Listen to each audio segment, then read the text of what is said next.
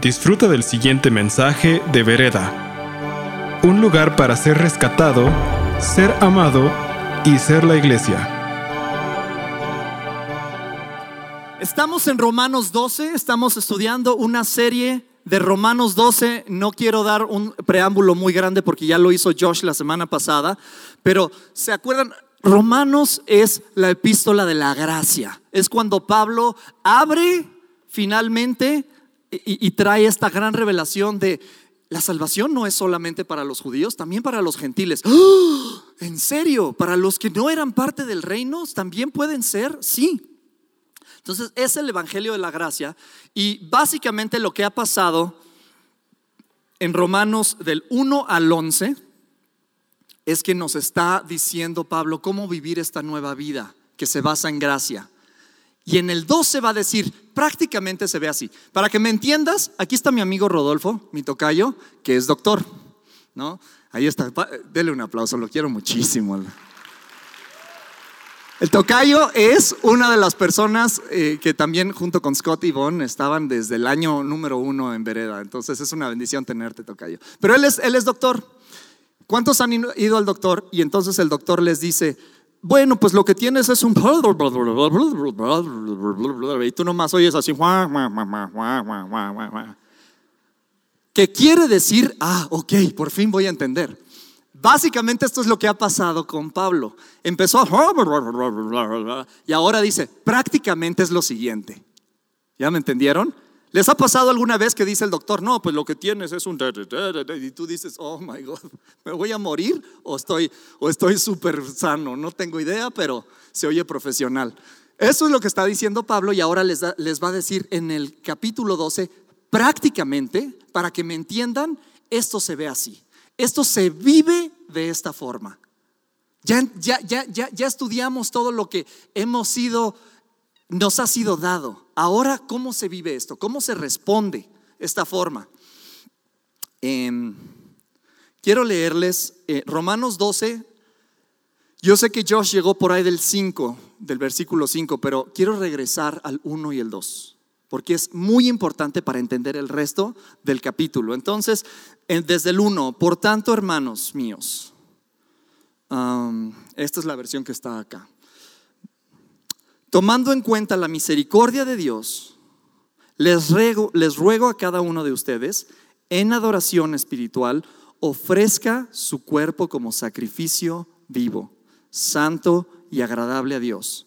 No se amolden al mundo actual, sino sean transformados mediante la renovación de su mente y así podrán comprobar cuál es la voluntad de Dios, buena, agradable y perfecta. Y me encanta cómo lo dice en la, en la versión Dios habla hoy. Dice, al contrario, eh, no, no vivan según los criterios del tiempo presente. Al contrario, cambien su manera de pensar para que así cambie su manera de vivir. Di conmigo, si cambio mi manera de pensar, automáticamente cambia mi manera de vivir. ¿Lo crees? Y eso, lo, que está sucediendo aquí es que solamente, vereda, solamente somos tan sanos como lo es nuestro interior. Por más de que tú te veas sano por fuera, por más de que tú eh, puedas ponerte las caretas y las facetas para, para hacerle pensar a la gente que todo está bien en tu vida, solamente eres tan sano como lo es tu interior. Solamente eres tan sano como lo es tu interior. Hace unos años, en el 2001 y 2002, Andrea y yo fuimos a, Australia a estudiar Instituto Bíblico, lo cual cambió nuestras vidas para siempre.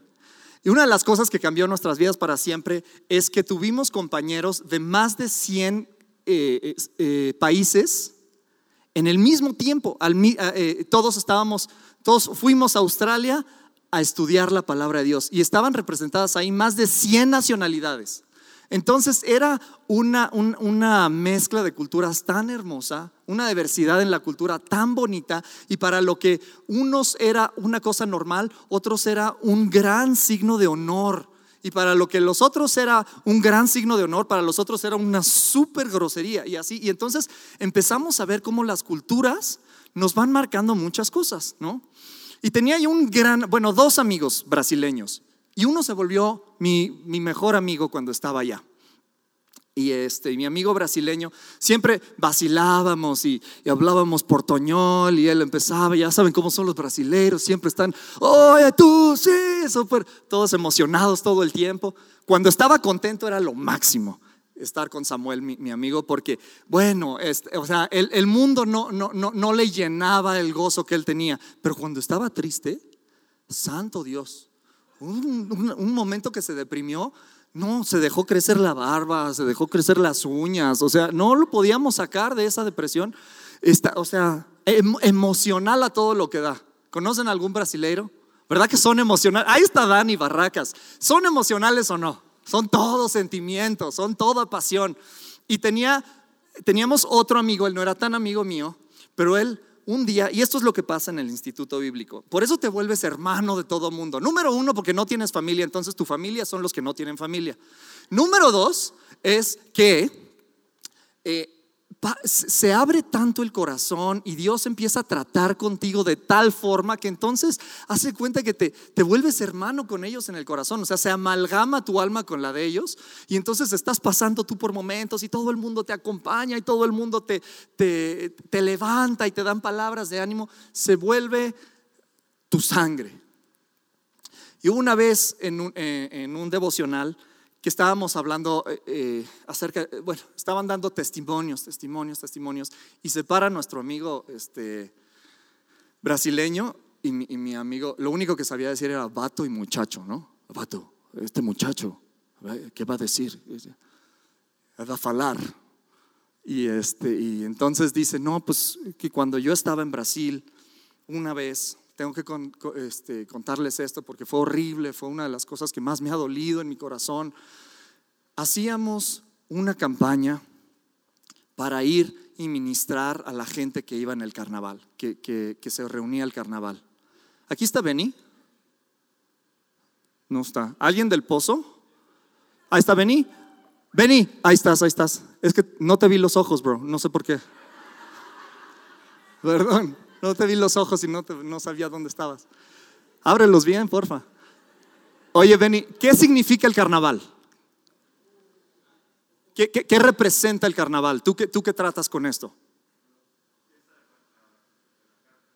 La fiesta de la carne. Entonces, ¿qué se da ahí? ¿Tráfico humano? ¿Esclavitud sexual? ¿Prostitución? Este, todos contra todos, etcétera. Esto es lo que, lo que básicamente significa el carnaval, ¿no? Nosotros vemos los carros llenos de flores y todo el mundo la, la, la, la, la, la. Y decimos, ay, qué hermoso. Pero atrás de esto lo que representa es toda una fiesta, la antesala del infierno viene a la tierra. ¿no? Entonces nos estaba contando nuestro amigo cómo, no, pues él iba al carnaval y iba a, a, este, a, ministrar y a orar por la gente, a decirles, no, tu, tu vida significa más que esto, no tienes que acabar en esta perdición y no sé qué. Y acabé yo en el carnaval, decía mi amigo. Y antes de lo que yo pudiera pensar, ya estaba yo metido, ya estaba yo ahí bailando y no sé qué, y acabó la noche y acabó en lo peor. Y la verdad es que mi amigo brasileño y yo nos empezamos a reír. Yo decía, pero, o sea, ¿cómo? Y él estaba, pero tocado, así en su. Ríanse, o sea, no soy una mala persona, estuvo chistoso. No. No, no es una mal, no soy una mala persona, pero estuvo muy chistoso lo que dijo y cómo lo dijo. Y entonces estaba llorando y no, y yo fui a orar por la gente y acabé en el peor de las este, miserias y en el metido en el lodo y, y ya todo el mundo oró por él y no sé qué. Entonces me dio tanta risa hasta que dije, ¡Ah! soy igual que yo. Soy igual que yo. No sé si tú te identificas conmigo, pero ¿cuántas veces te has encontrado diciendo algo que dices, este no soy yo? ¿Por qué estoy reaccionando de esta forma? O de repente explotas en enojo y dices, oye, pero si, si, si yo hablo acerca de controlar mi, mi, carácter y mi espíritu puede más que mi alma y, y, yo lo creo, lo leo en la Biblia, pero, pero ¿por qué cuando me dicen ciertas cosas no puedo y tengo que explotar en enojo? O tengo que decir una mentira, o tengo que... Eh, eh, poner algo que, la gente no vea lo que realmente soy yo. Y entonces dije, e, esto está más fuerte de lo que yo pensé. Esto se identifica conmigo. Y quiero decirte una cosa, el día de hoy que estamos hablando acerca de transformar nuestra mente, em, quiero leerlo una vez más. Dice, por tanto, hermanos míos, les ruego por la misericordia de Dios que presenten ustedes mismos como ofrenda viva. Me encanta como dice la versión del mensaje. Ya, sé por qué me gusta tanto la versión, la versión del mensaje. ¿Sabes cuáles son las letras? MSG. Soy adicto. Para todos los nutriólogos. Un chiste malo. Este, toma tu vida ordinaria, tu dormir, tu comer, tu ir al trabajo y tu caminar por la vida y ofrécela en un sacrificio a Dios. Lo que Pablo nos está diciendo aquí es, básicamente, vereda, si, si algo has entendido, si algo aprecias, no sé por qué no puedo, ahí está. Si algo aprecias acerca, cuando dice, por las misericordias de Dios, si algo aprecias el sacrificio que Cristo hizo por ti, entonces responde. Toma tu caminar, toma tu andar, toma tu vivir, toma tu dormir, toma tu ir al trabajo, toma tu ir a la escuela y hazlo todo como, preséntalo como un sacrificio de adoración. Hazlo con excelencia porque lo que estás haciendo lo estás haciendo para Dios. Y después dice lo siguiente, no te ajustes al mundo actual.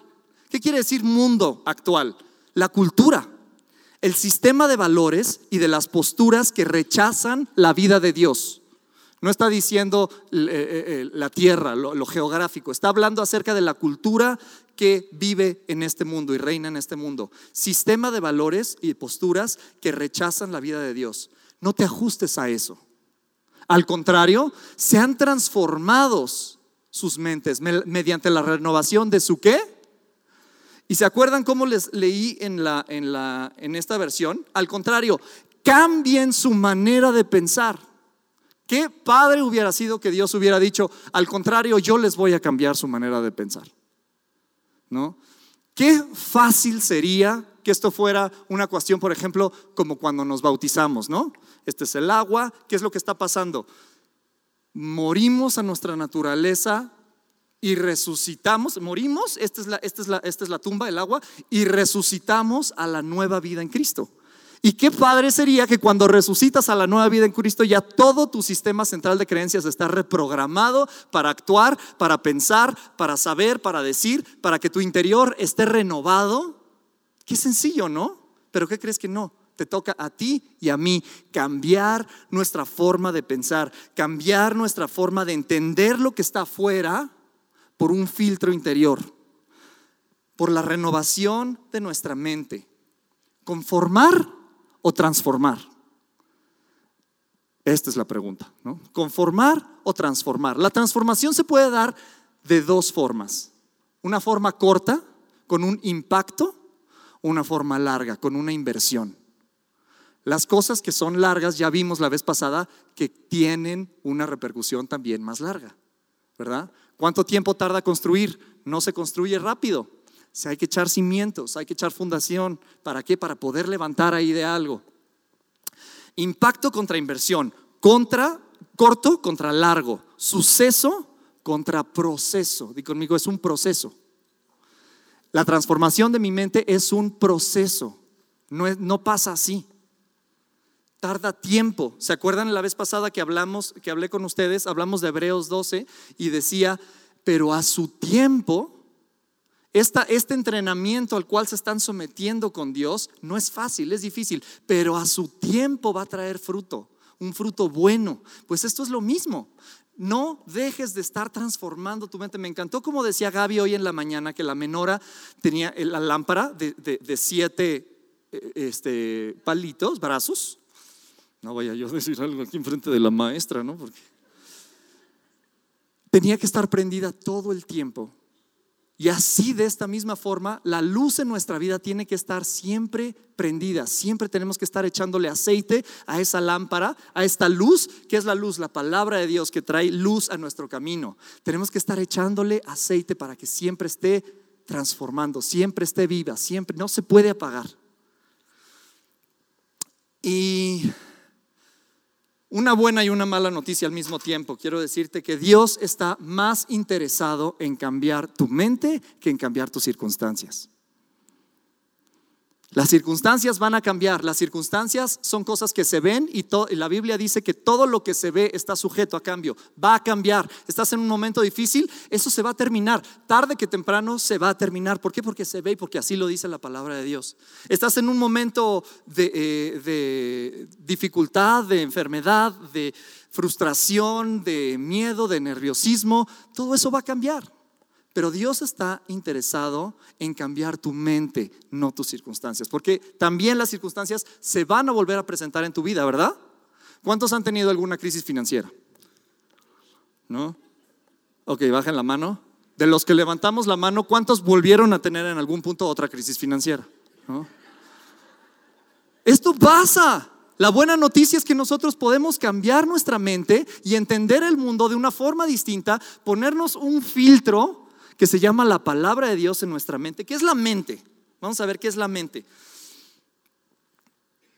La mente es nuestro corazón. La Biblia habla, habla del corazón, habla del alma, la mente. Es todo este sistema que está gobernado aquí arriba en el consciente, inconsciente y subconsciente que nos hace reaccionar de ciertas formas. A toda acción corresponde una reacción. Cualquier cosa que tú sientes presión, tu inconsciente, este, tu, mente, tu alma, tu corazón reacciona de acuerdo a lo que ha sido alimentada. Entonces, la buena noticia es la siguiente. Tú puedes controlar tu mente. La mala noticia es que nosotros queremos controlar nuestra mente ya cuando estamos sumergidos ahí en la mera tentación. Y ahí no es el mejor momento. O sea, ahí va a salir lo que ya le metiste a tu mente. ¿No? Si, de ahí quieres exprimir tu mente y que salga jugo de limón, cuando le pusiste nada más jugo de naranja, no va a salir jugo de limón. Me encanta cuando decía eh, una, persona también en, la escuela, en Hillsong, decía, si aprietas un limón, si le, si ejerces presión a un limón, te va a salir jugo de limón. Si le ejerces presión a un cristiano, ¿cómo se llama el jugo de cristiano? Se tiene que llamar fe. Ay, qué cañón, ¿verdad? Ojalá yo lo hubiera dicho. Pónganlo ahí en su Twitter como Rodol Peregrina. No pasa nada. Ojalá yo lo hubiera dicho, pero no. Es tu mente, tu corazón, tu alma, toda esta forma. Has estado programando este sistema central de creencias para que reaccione ante circunstancias. La buena noticia es que la puedes controlar. Lo que pasa es que hay que hacerlo desde antes. Hay que ir. Por eso leemos la palabra, vereda. No nada más, por eso estudiamos quién Dios es. Para entonces que estas cosas, y además todo lo que metes a tu mente en lo consciente, permea al subconsciente y se queda en el inconsciente. ¿No has visto cómo de repente tú dices, inconscientemente reaccioné? Pues sí, inconscientemente también podemos reaccionar con fe cuando tenemos esa presión. Inconscientemente, ¿por qué? Porque, porque somos, porque Dios es bueno, no, porque hemos pasado por el proceso continuo, presente continuo de transformar nuestra mente, renovar nuestra mente. Y es una opción. Es una opción hacerlo o no hacerlo. Y como el jardín del Edén, hay dos árboles de o dos tipos de árboles de cuál comer. Los que sí se pueden y los que no se pueden. Nosotros decidimos. Y como se vuelve una opción, entonces también hay la tentación. ¿Me explico? Estamos, estamos tentados. En esta vida somos tentados. ¿Para qué somos tentados? Para caer. ¿Y para qué? Para separarnos de Dios. La, tentación no es para que, es, es, para finalmente lo que quiere el enemigo es separarnos de Dios, es dividir ese canal de comunicación. ¿Se acuerdan lo que decía Napoleón? ¿Quieres ganarles? Córtales, córtales la comunicación. Ya con eso. Se empiezan a matar unos a otros solitos. Y eso es lo que está tratando de hacer. La tentación viene con un deseo, algo que no, sale de la nada. Decía una persona, yo nunca he sido tentado a fumar porque no, no, me, no me llama la atención, siento que apesta, siento que me, da como náuseas. No, nunca he tenido la tentación a, a, fumarme un cigarro. Otras personas sí, ¿no? Y luego decía, no estoy diciendo que si, si te fumas, fumas te vas a ir al infierno. Vas a oler como si fuiste al infierno. Pero no, no estoy diciendo que te vas, nada, nada que ver. En la pesca, por ejemplo, el secreto de la pesca, de ser un pescador exitoso, está en la, ¿alguien sabe? ¿Alguien es pescador? En la carnada. Claro que en la paciencia, pero en la carnada. ¿Por qué? Porque el salmón come cierta cosa, es atraído a algo. la trucha está atraído a otra cosa, el atún de otra cosa, el guachinango a otra cosa. Entonces, ¿qué es lo que quieres pescar? Avienta la carnada correcta y solito viene la presa. Yo quisiera preguntarte, ¿cuántos peces crees que yo pudiera pescar nomás aventando el puro, el puro fierrito, el puro gancho? ¿No? El anzuelo.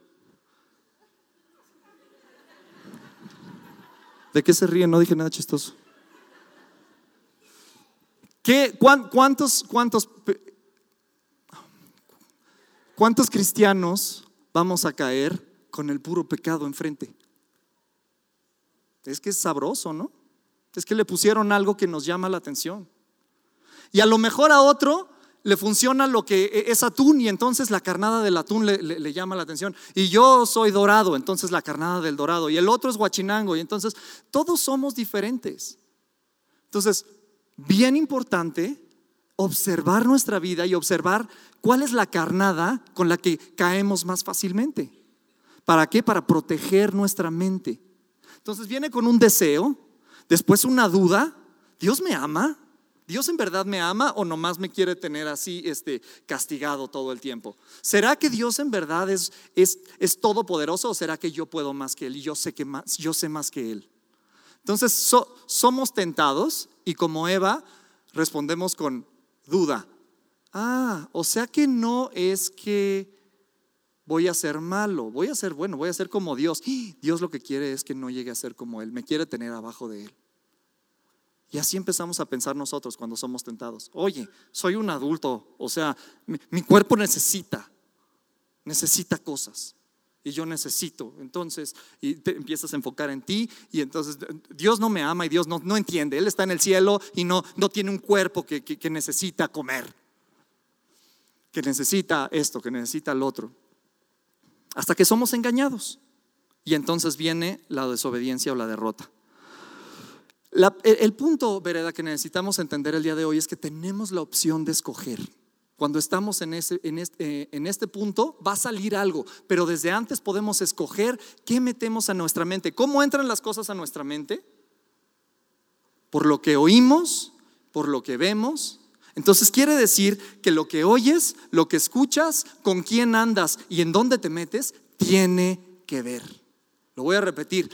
Lo que oyes, lo que ves, con quién andas y dónde te metes, estás metiendo información a tu mente que se va a transformar en tu sistema central de creencias. Teníamos un amigo, tenía un amigo en la, en la facultad de arquitectura que decía, no, es, este, el table siempre, y el table, y el table, y no sé qué. Y un día nos dijo, no, no, ya quiero dejar esas cosas, pero es que es tan difícil. Y este, porque, no, pues por ejemplo ayer, o sea, tenía hambre, ¿no? Fui a cenar al table. ¿En qué creen que acabó la noche? Obviamente no en postre. O sea, él decía, pues, pues es que eres tonto, ¿cómo te vas a meter ahí? O sea, ¿por qué? Eh, bueno, pues estás alimentando, estás alimentando y tu sistema central de creencias no tiene con qué defenderse. Imagínense que llega un, este, lo que, ¿con qué estás alimentando a tu mente? Tú, contéstate a ti mismo. Bueno, ese es un gran gigante. Todo lo que alimentamos crece y se fortalece. Se hace grande, gigante, se hace fuerte. Todo lo que le das algo que alimentarse, se hace grande a nuestra mente la estamos alimentando todo el tiempo, pero a veces hemos alimentado lujuria, a veces hemos alimentado mentira, a veces hemos alimentado eh, falta de perdón, a veces hemos alimentado nuestros sentimientos, a veces nos alimentamos a nosotros. Yo soy el gran gigante de mi mente. Y entonces, un día dices como mi cuate, no, es que ya no quiero estar en esto, ya no, ya no. Y sacas un palillo, así, en tu mente a pelear con el gran gigante que en, el caso de mi cuate era el table, pues es un samurái con una espada de este tamaño, así, ¿no? Y tú le haces así con un palillo, pues obviamente te corta la cabeza. Se ríen, pero... ¿Qué es lo que tenemos que hacer, Vereda? Nosotros tenemos que alimentar a otro gigante que le pueda cortar la cabeza al otro. No se trata de disminuir el, tamaño del, del, gigante malo, se trata de aumentar el tamaño del gigante bueno. ¿Cómo? Ya les dije, con lo que vemos, con lo que escuchamos, con quién andamos y en dónde nos metemos. Es, la palabra es nuestro eje central para hacer esto. La palabra, en la palabra de Dios vamos a encontrar quiénes somos, vamos a tener una revelación de qué es lo que Dios quiere para nosotros, cuál es nuestro propósito, por qué nos creó y por qué estamos aquí. Y entonces empezamos a cambiar nuestra forma de pensar. ¿Qué nos ofrece Dios? Una mente sin este proceso genera tensión, una mente con este proceso tranquilidad, sin este proceso presión, con el proceso paz conflicto y caos contra confianza, estrés contra fuerza. ¿Qué es lo que hay que hacer? Solamente hay que poner tu nombre en la lista y no salirte del programa. Ser transformado es un proceso, lleva tiempo. No es algo que va a pasar de hoy para mañana. Mañana que amanezcamos, como les dije la vez pasada, yo voy a llegar un día eh, a la junta de pastores y, Josh y, Benny me van a decir, uy, ¿qué hiciste? resplandeces, estás, estás diferente. No, pues es que ayer oré y ya, hoy soy completamente transformado. Pues claro que no. Lleva un proceso y va a llevar su tiempo. A su tiempo va a dar el fruto correcto. Dice, por eso, por favor, si en algo tienen de estima lo que Dios ha hecho por ustedes, ¿se acuerdan cómo empieza Pablo? Si han entendido que el sacrificio de Cristo fue suficientemente grande, respondamos con nuestra vida en sacrificio vivo. Respondamos con nuestra transformación de nuestra mente para entonces no tenerle que estar llegando a Cristo cada tres minutos después de, su, de, su, de lo que Él hizo, tener nosotros que estarle diciendo cada tres minutos, ay, perdóname, la volví a regar, ay, perdóname, la volví a regar, ay, perdóname, la volví a regar. ¿Sabes qué es lo que estamos haciendo con eso? Y, y señores, yo hablo desde mi debilidad, no desde mi fortaleza, pero estamos escupiéndole al sacrificio que hizo Jesucristo. No, en verdad es esto, eh, le estamos dando el valor.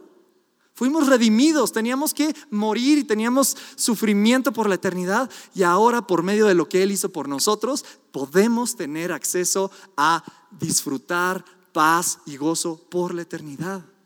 ¿Se te hace que es algo que tú pudiéramos responder? Lo que hacemos aquí en Vereda cada vez que somos expuestos a la presencia de Dios, perdón, a la palabra de Dios, decimos, vamos a responder. Y respondemos con un canto, una canción, un clamor de nuestro corazón. Y esto bíblicamente es correcto, pero ojalá y solamente fuera tan fácil como responder con una canción y ya. Pero ¿qué pasa cuando termina la canción? ¿Cómo vamos a vivir en esta actitud de adoración? ¿Por qué? Porque hemos entendido el sacrificio de Cristo. Bueno, pues una de las cosas que podemos hacer es transformar nuestra mente. Someternos a la palabra de Dios, entender qué es lo que Él quiere para nosotros, entender cuál es el propósito para el cual fuimos creados y responder de esta forma.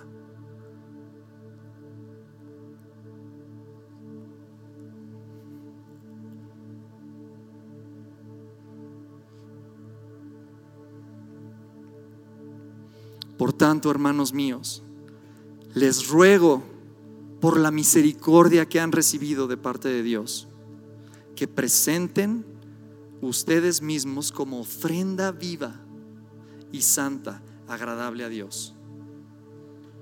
Este es el verdadero culto que deben ofrecer. En otra versión dice, este es su, su sacrificio racional, es solamente lógico después de haber recibido un regalo, decir, gracias, ¿cómo puedo corresponderte? No vivan según los criterios del tiempo presente, al contrario, cambien su manera de pensar para que así cambie su manera de vivir. Vereda, hemos estado enfocados en cambiar nuestra manera de vivir. Y eso es otra vez religión, estamos tratando de, de hacer las cosas de afuera hacia adentro. Tenemos que hacer las cosas de adentro hacia afuera, cambiar la forma de pensar y solito va a cambiar la forma de vivir. No tratemos de guardar las apariencias cambiando nuestra forma de vivir sin antes cambiar nuestra forma de pensar. ¿Estamos listos para responder? ¿Queremos responder? ¿Has entendido lo que Cristo hizo por ti y por mí? Vamos a responder. Gracias por escuchar este mensaje de Vereda. Esperamos que haya sido de impacto para tu vida. Para más mensajes como este, visita vereda.mx.